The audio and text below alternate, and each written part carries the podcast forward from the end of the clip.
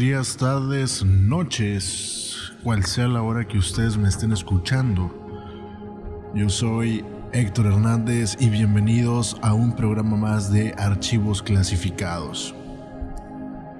El día de hoy traemos un tema muy muy importante, un caso muy importante. Vamos a hablar, vamos a variar un poco y hablaremos sobre la catástrofe de Chernobyl. Hace algunos meses, a través de HBO, trataron este tema, sacaron esta información, eh, la cual la documentaron muy muy bien. Si quieren escuchar una evaluación sobre lo que es la crítica o el análisis de Chernobyl en un podcast pasado que se llama desde el cuarto, mi, antiguo, proyecto, hablamos un poco de lo que fue la serie de Chernobyl, pero el día de hoy no, no vamos a hablar de la serie en sí, vamos a hablar de lo que fue la catástrofe de Chernobyl, un evento que fue a nivel mundial muy muy catastrófico, que hasta el día de hoy las cosas que han sucedido y gracias a este pequeño evento y digo pequeño porque fue en magnitud catastrófica, en un lugar aislado. Resulta que esa pequeñez, ese pequeño detalle casi hacía que toda la raza humana se extinguiera, o por lo menos una gran parte de la raza humana. Chernobyl es una ciudad ubicada por allá, por en, lo que viene siendo en Pripyat, en Ucrania, y Chernobyl viene siendo más o menos la planta nuclear. En sí, el pueblo se llamaba Pripyat. La ciudad, la ciudad, perdón. Y pues, básicamente vamos a hacer, vamos a hablar de la reconstrucción de, no la reconstrucción, pero vamos a hablar más o menos de qué fue lo que pasó. Bueno, el complejo, el complejo nuclear de Chernobyl era el más potente de todo el mundo. Era el reactor 4 que comenzó a funcionar en 1983. Algunas publicaciones clandestinas ya habían advertido de sus deficiencias. Nikolai Fomin ingeniero en jefe, aseguró que la planta era totalmente segura y que la probabilidad de fundirse era una entre 10.000 años, ya que esta tragedia era improbable que pasara. Pero déjenme decirles que a esto acababa de ocurrir el reactor de 14 metros de diámetro y 7 de altura. Por dentro estaba lleno de barras de grafito. Dentro de cada una de ellas había un canal donde circulaba el combustible nuclear.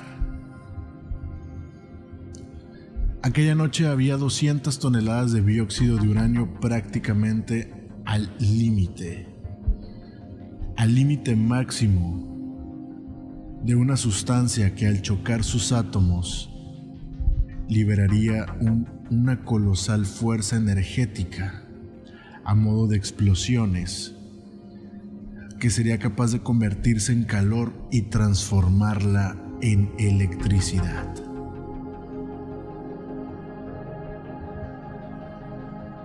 La secuencia del error se iniciaría a la una de la madrugada con 7 minutos. Los ingenieros están tratando de controlarlo todo, pero empieza a ocurrir una serie de anomalías que se reducen a un montón de sonidos extraños dentro del núcleo. Estos sonidos suenan, válgame la rebusnancia, como unos golpes tan poderosos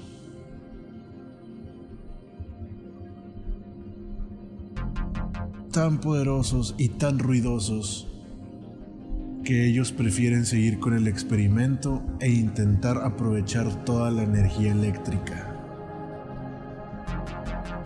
Pero a la 1 y 22 minutos la cosa empezó a agravarse. Un gas venenoso comienza a emerger por debajo del suelo, pero ellos no saben qué hacer. Divagan, discuten, pero no sabían a quién pedirle una orden precisa. Lo cierto es que deberían de haber activado todo el sistema de abortamiento de la operación, pero lamentablemente no lo hicieron y siguieron adelante. A la 1 y 23 minutos de la mañana, los golpes empiezan a ser más intensos. Y cabe mencionar que en ese instante empieza el miedo, el temor y la inquietud. Ordenan intentar bajar el sistema de barras de grafito. ¿Cuál era el objetivo? Disminuir la energía, que ahí dentro seguía formándose una gran reacción casi desconocida. Los niveles de temperatura están al máximo y las barras de grafito tienen la propiedad de absorber energía y por lo tanto graduar el nivel para que una cosa catastrófica no sucediera. Pulsan el botón, pero tanto las consolas y las propias barras no responden. Después de hacer todo esto, después de estar experimentando de... No es un experimento como tal, es una prueba que estaban haciendo, ya que lo que querían era que si en dado caso el reactor dejara de funcionar, lo primero que iban a hacer era o que bajara su capacidad, iban a tratar de mantener ese reactor en funcionamiento como diera lugar. La prueba salió de control. La prueba fue algo difícil. No fue como se planeó. Y algo muy muy importante. La orden la dio una persona que sabía que era lo que podía pasar y aún así decidió seguir.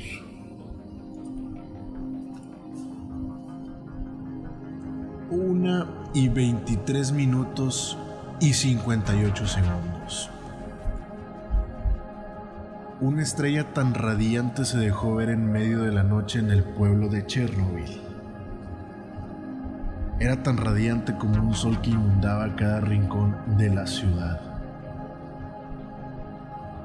En la madrugada del 26 de abril de 1986, en la ciudad de Pripyat, Ucrania, estalló el reactor número 4 de la central nuclear de Chernobyl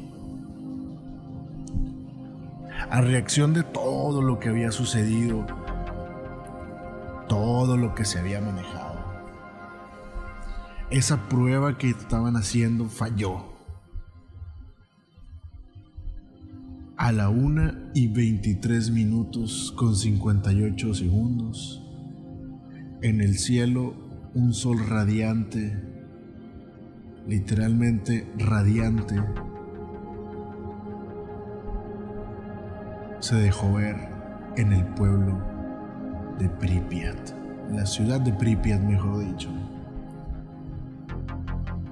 Adultos y niños contemplaban asustados cómo el sol se había encendido a mitad de la noche. Se protegieron los rostros y notaron el impacto de lo que parecía ser gotas de lluvia.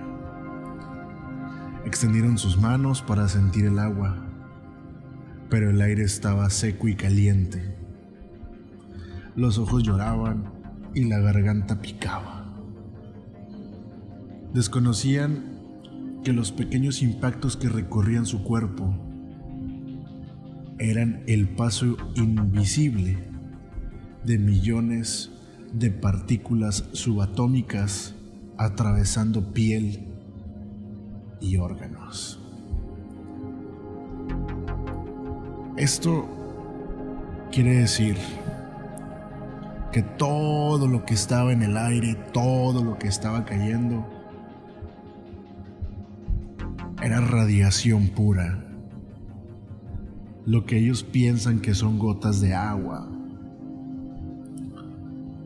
no lo era. Eran millones de partículas subatómicas atravesando piel y órganos.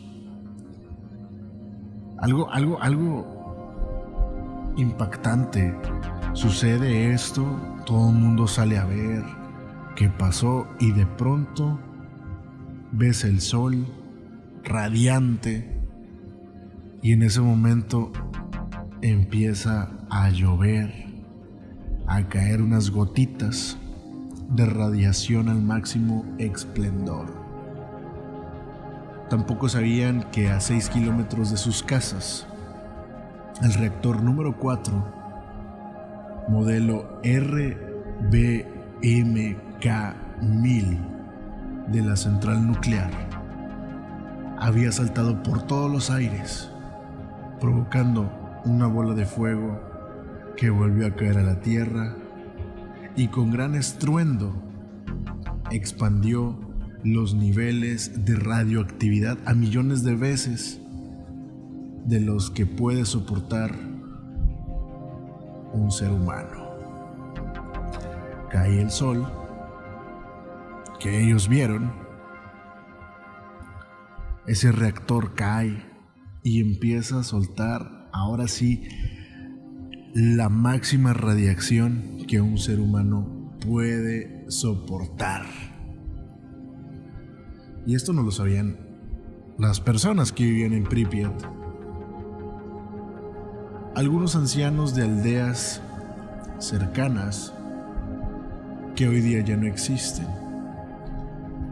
hablaban del fin de los tiempos y aseguraban que lo dictado por la Biblia se estaba cumpliendo paso a paso. Todos creían que aquello jamás podría ocurrir, ya que el hombre soviético había dominado las leyes de la física y la central era más segura que conducir un automóvil. Claro, todo esto les habían enseñado en la escuela, pero ahora dudaban mientras protegían a sus propios hijos, porque ahora el átomo mataba y había desatado su furia. Sin duda la caja de Pandora estaba abierta.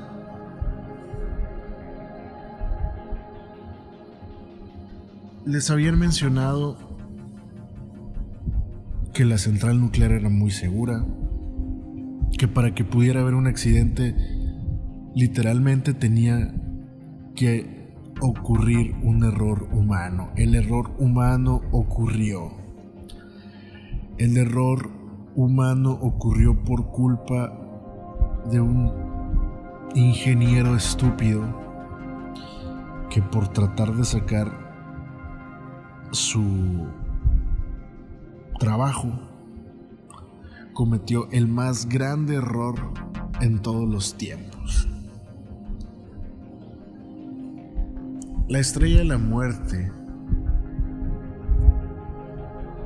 lanzado durante unos pocos eternos segundos al aire, con forma de bola aplastada, 7 metros de diámetro y 3 de altura, ya se dispersaba en aquel rincón apartado de Ucrania.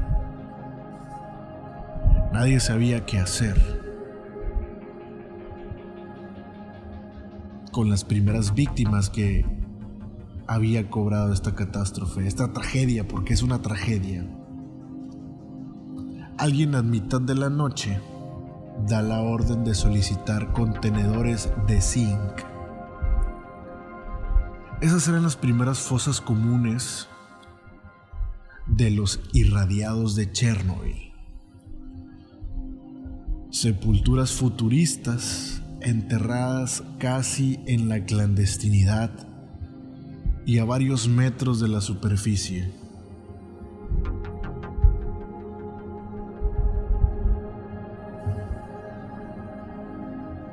Empieza el trabajo manual. Empiezan a tratar de limpiar el desastre que causó la explosión. Para esto, nadie sabía qué pasaba. La gente preguntaba y decía, ¿qué es lo que está pasando? Porque en el aire se sentía un sabor metálico en la boca. Nadie sabía qué estaba pasando. Un, vamos a llamarlo, un estado colapsado por no saber qué pasa. Presidentes, gobernadores, senadores estaban metidos ahí, en la boca del lobo, tratando de adivinar qué fue lo que pasó. Cuando todo esto sucede, se dan cuenta que radioactividad empiezan a evacuar a todo el pueblo de Pripyat. En menos de 24 horas todo el pueblo estaba vacío, era un pueblo fantasma. Comienzan a hacer trabajos manuales, a empezar a limpiar. Y toda esa radiación, tanto bomberos, policías, ejército, iba a tener repercusiones. Pero hay un dato muy importante, un dato que me llama la atención en todo este proceso de limpieza, porque es lo que estaban haciendo. Un helicóptero que se encargaba de tratar de mitigar el fuego que se encontraba en, el reactor número 4. Ese fuego ardiente, ese fuego que era como si hubieran abierto la puerta al infierno. Ese helicóptero tan, pero tan valioso, sufre un desvanecimiento provocado por la radioactividad. Tras perder el control, choca con una de las grúas y se precipitan al vacío del núcleo atómico. Todo esto fue capturado por un fotógrafo llamado Igor Kostin,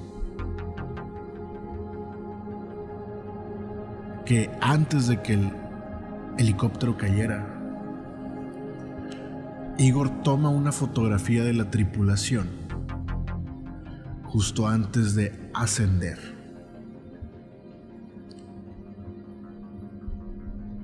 Esto es un testimonio de unos héroes que efectuaron cientos de vuelos arrojando sacos de arena, boro, para tapar esa boca infernal. Valery Legasov, uno de los ingenieros en jefe de la central, graba un video donde se aprecia el reactor abierto emitiendo su carga letal a la atmósfera e intenta hacer comprender lo que en verdad ha ocurrido. Legasov es uno de los primeros en solicitar la evacuación inmediata de la ciudad entera, que era lo que comentábamos. Esa misma tarde todos los seres humanos de 50 kilómetros a la redonda era...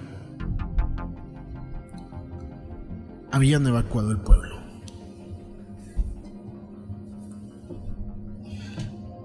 Pero nadie le haría caso, ya que la burocracia y la KGB lo imp le impiden y miles de mujeres, hombres, niños, ancianos, confiados, pasarán un día y medio sometidos a la lluvia de muerte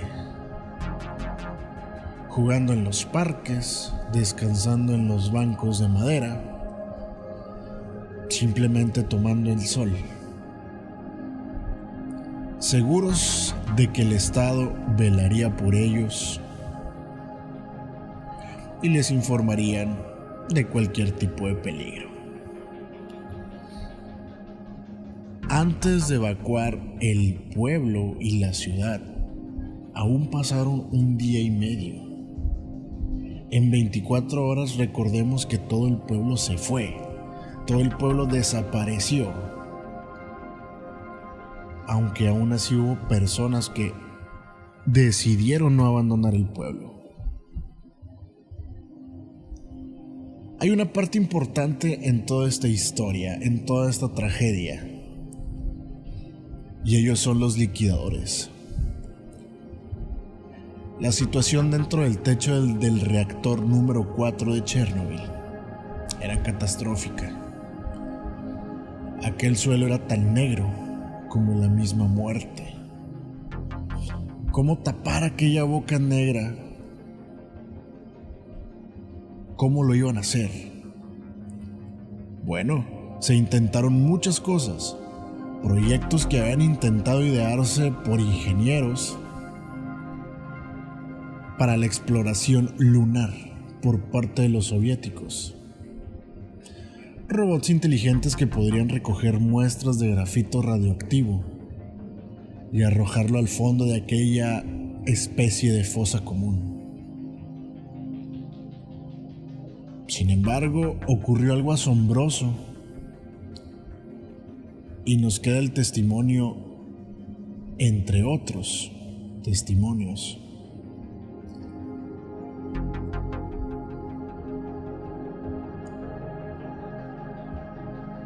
Pero el valiente fotógrafo Costin, que ya lo habíamos mencionado hace un momento, se percató de algo. Aquellos robots enviados por Japón llegaban a la zona del reactor 4 y de repente quizás por la influencia de la radiactividad se volvían completamente locos se descontrolaban y la inmensa mayoría acababan arrojándose al vacío por la última parte del techo invadido por energía nuclear. Nadie entendía, pero se hizo imposible hacer dicha maniobra de intentar taponar aquella grieta gigante a mitad de la central. ¿Qué podía pasar entonces? Los militantes de la Unión Soviética llegaron a una conclusión rápida y directa.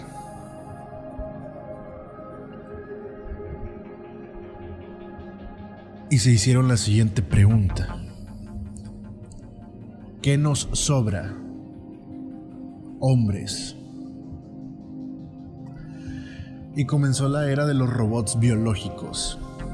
Se pasó de la tecnología de punta a auténticos mandiles de plomo. Máscaras llamadas pétalos de flor o trompas de cerdo. Esto es porque las heridas que causaban en la boca parecían trompas de cerdo.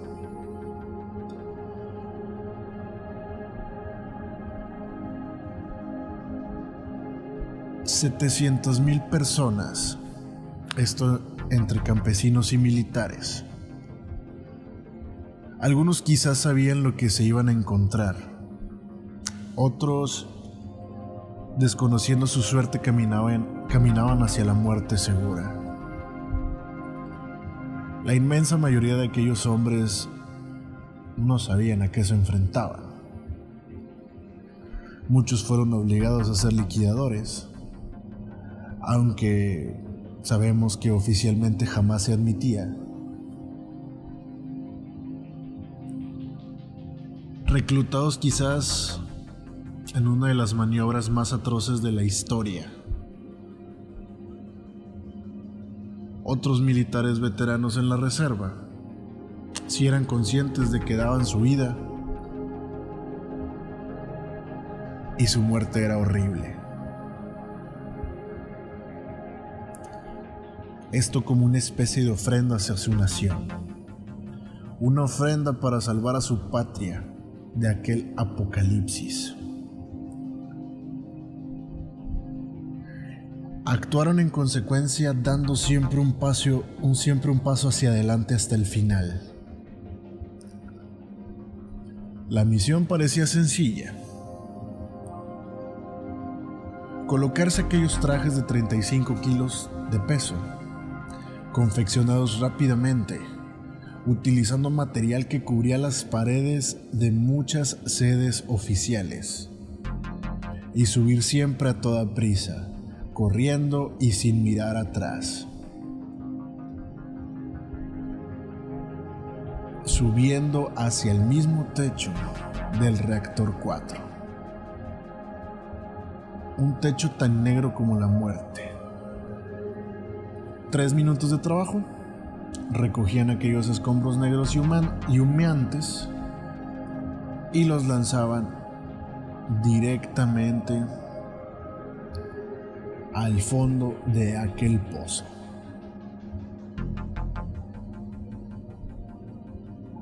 Este pozo que parecía aullar emanando un extraño calor.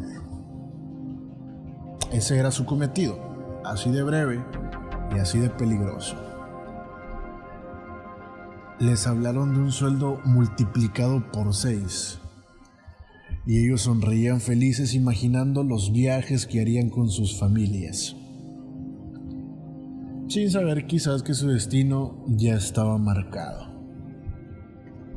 A muchos soldados se les ofreció terminar su servicio militar a cambio de unas subidas a la azotea. Una de esas subidas para encontrarse con el uranio y el plutonio. Claro que muy pocos accedieron. La oferta no era mala, era muy tentadora. Dos, largos años envueltos en balas y trincheras en la guerra de Afganistán, a cambio de unos pocos minutos de trabajo. Todo esto bajo la silenciosa presencia de rayos gamma que causarían su muerte tiempo después, cabe aclarar. Otros hombres dijeron que no era por dinero y después entregaron su vida de forma voluntaria. Esto es un arrojo que sobrecoge el alma y te hace pensar. ¿Qué te hace pensar? Muy sencillo, algo muy simple. personas dando la vida por su país, por su patria.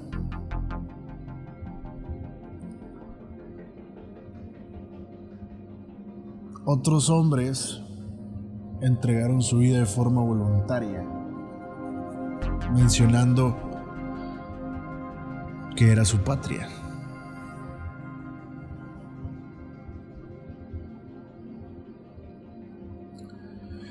Solo hacía falta cruzarse con su mirada perdida. La mirada de alguien que no sabe que camina ya hacia el más allá. Una mirada de alguien que no se inmola para salvar a su país. Y quizás a la humanidad.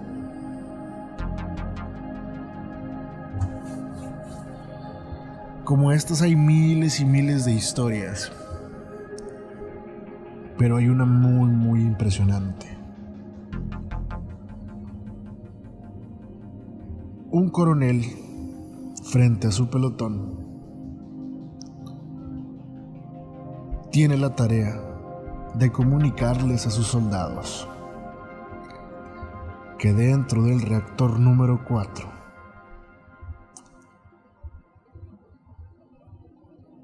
una increíble cantidad de agua exorbitante con la que enfriaban el reactor está saliendo sin control y está llenando varias habitaciones.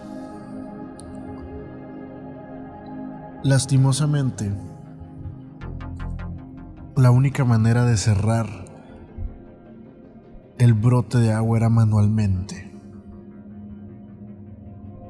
ya que si el agua llegaba a traspasar a donde estaba todo ese producto nuclear, iba a ser una reacción que contaminaría la mayor parte del agua de Ucrania.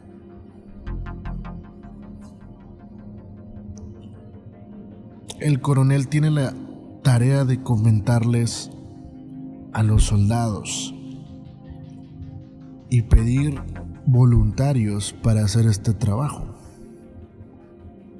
El coronel comenta la tarea, especifica lo que se tiene que hacer y dice las siguientes palabras. Quien quiera hacer esta labor por su país, dé un paso adelante.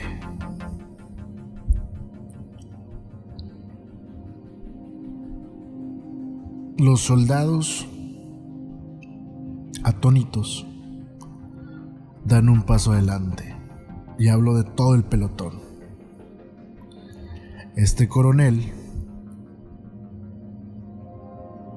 temeroso, se quita su gorra militar y se empieza a rascar la cabeza.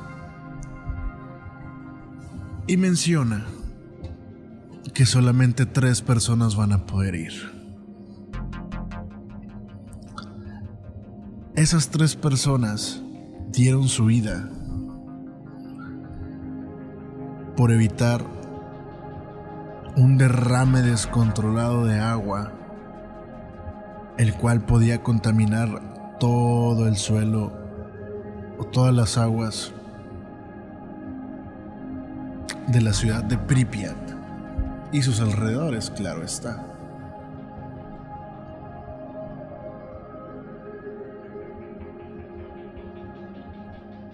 Se han generado miles y miles de teorías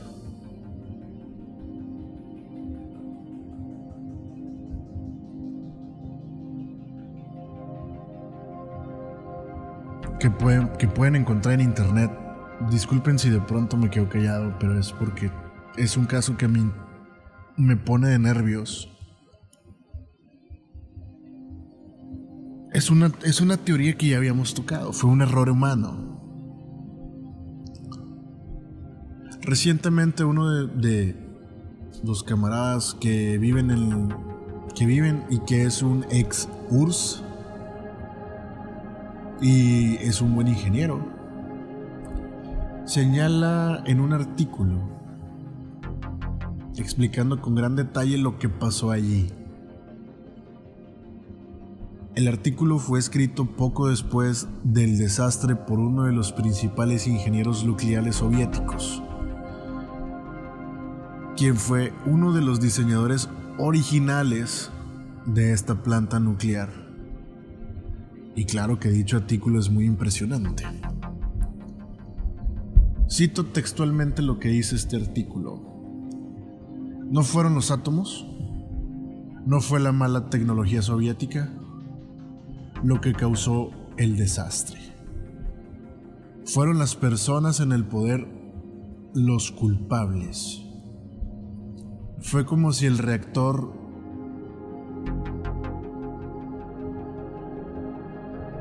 que unidad número 4, o me imagino que fue el reactor número 4, estaba destinado a explotar. Todas las acciones del personal fueron al parecer intencionalmente apuntadas a causar el desastre. Si el personal hubiera hecho algo diferente, no habría habido ningún desastre. Es un artículo muy largo y contiene una lista de toneladas de cosas espeluznantes que sucedieron allí. Pero aquí les doy una sola para que ustedes sopesen estas acciones. El reactor tiene un sistema llamado SAOR. Simboliza el sistema de emergencia para refrescar el reactor. Es un sistema diseñado precisamente para prevenir las, las fundiciones y una fundición es lo que rápidamente llevó a la explosión a Chernobyl. Las reacciones nucleares siempre sueltan mucho calor. Mucho es puramente física y no hay manera de detenerlo. En operaciones normales, este calor produce vapor que rota a las turbinas de los generadores dándonos electricidad. Pero en una situación de emergencia, siempre debe de haber algo más para enfriar el reactor. Y eso es para lo que es útil el SAOR. El SAOR consiste en reservas de agua helada y bombas independientes para regar y para enfriar el reactor.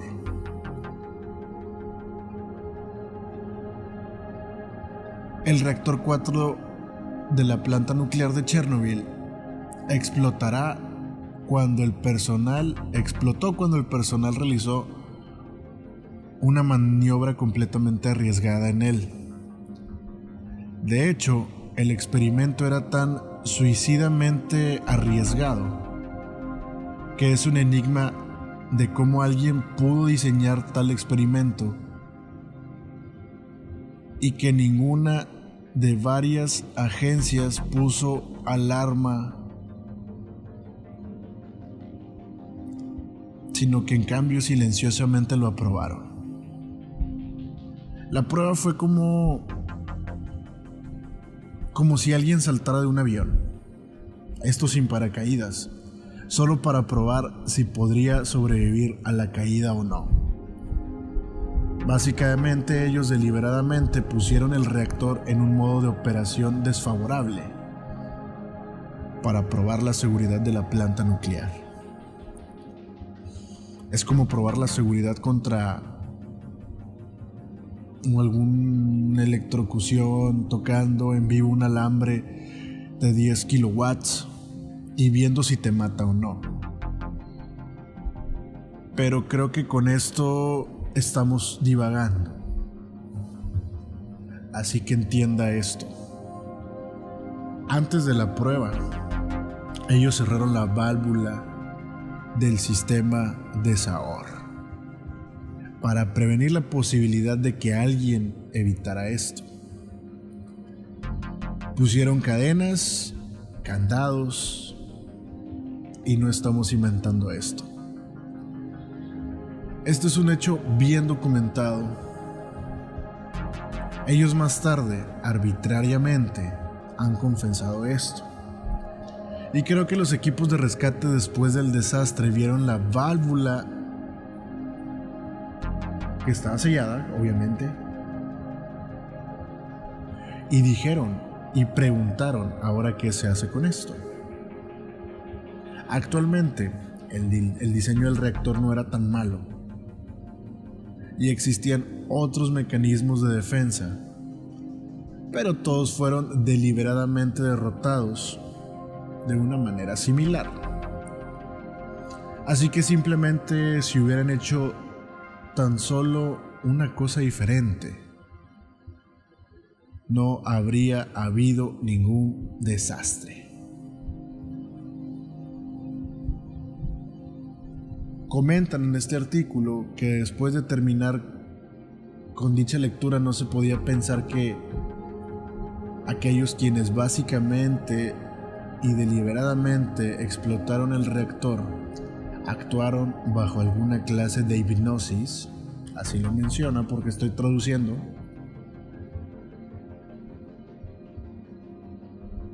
Entonces, hace unos meses leí que alguien vio un ovni, la noche fatal, sobrevolando la placa nuclear Ciertamente el desastre de Chernobyl jugó un papel importante en el derrumbamiento de la Unión Soviética y la manera en que sucedió definitivamente indica que alguna entidad sumamente poderosa quiso derrumbar la URSS. Pero lo que me hizo erizar mis cabellos fue eso. Eso que menciona el autor del artículo. Como se menciona anteriormente, él fue uno de los diseñadores originales de esta planta. Cuando él llegó al sitio donde la planta nuclear fue construida, iba en un taxi y mientras llegaba al sitio, hablaron sobre esta área y su belleza. Y el chofer le recordó que esa era la tierra más antigua, el lugar, el lugar donde Kinas Yatolzba escogió a su novia. Quién sabe quién será eso, pero bueno, X. Esto era casi increíble. El corazón de la Rusia antigua, el último lugar de los Anuwoki en la Tierra, no era otro que Chernobyl.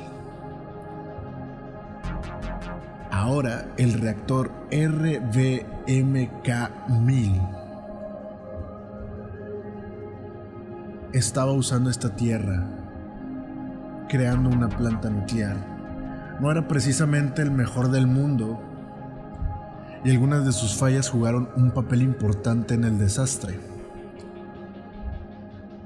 Pero había muchos reactores RBMK en toda la Unión Soviética. Y casualmente ninguno de los otros explotó. ¿Por qué precisamente este reactor fue el que explotó?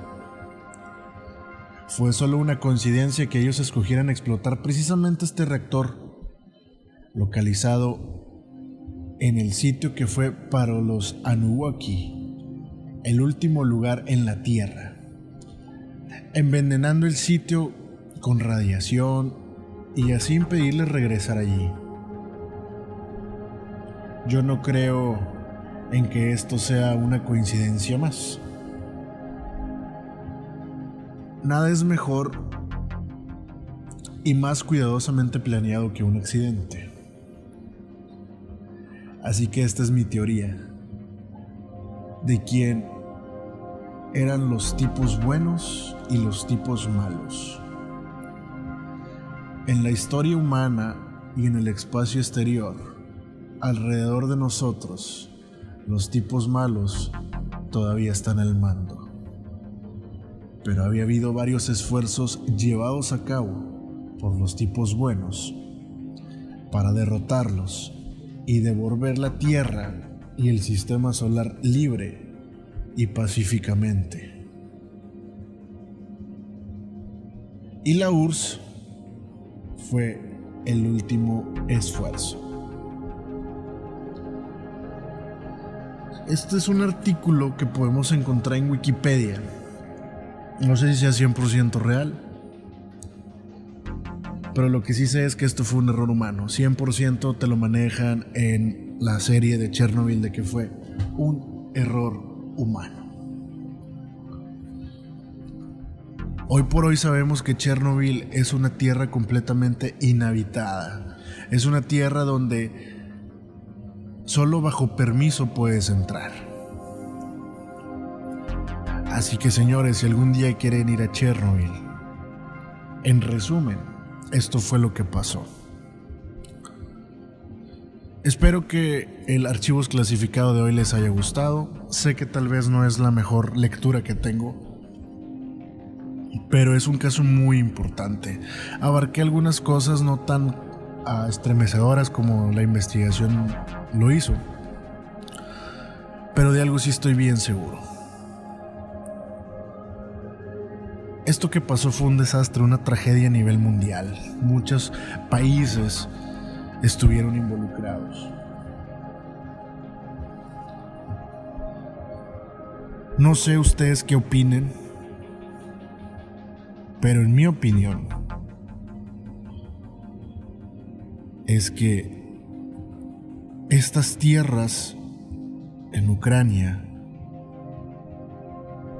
se tornan completamente envenenadas para que ningún tipo de ser vivo pueda habitarlas durante 120 mil años y morir de cáncer. Es por eso que quiero saber su opinión. Quiero saber qué opinan. Si llegaron a esta parte, por favor déjenmelo saber y mándenme un correo directamente a ernestohd.gmail.com. Háganme saber qué tema les gustaría que habláramos. Oficialmente puedo decir que Archivos Clasificados se estrenó con este con este pues vamos a llamarlo con esta catástrofe. Porque en mi canal de YouTube, Ernesto HD, pueden encontrar exactamente las mismas palabras en un video. Quise traer esta lectura nuevamente, este guion lo quise traer porque fue un guion que escribí de manera ciega, porque no sabía escribir y sigo sin saber escribir un guion pero fue mi primer guion de archivos clasificados. Así que este para mí es un programa muy especial, un podcast muy especial, que ya es el tercero. Recuerden escucharme todos los viernes en Spotify a cualquier hora del día. Y si quieren escucharlo a través de YouTube, esa se estrena a las 10 de la noche. Síganme en mis redes sociales, búsquenme como Ernesto HD en Instagram en Twitter, Ernesto HD, o pueden buscarme también en Instagram como Hank ASMR. Ahí voy a estar publicando más cosas de lo que estamos hablando el día de hoy. Y pues sin más, damos por concluido el caso número 3 titulado Chernobyl, como un caso sin resolver. Y que me digan qué es lo que opinan. Yo soy Héctor Hernández. Nos vemos la próxima semana.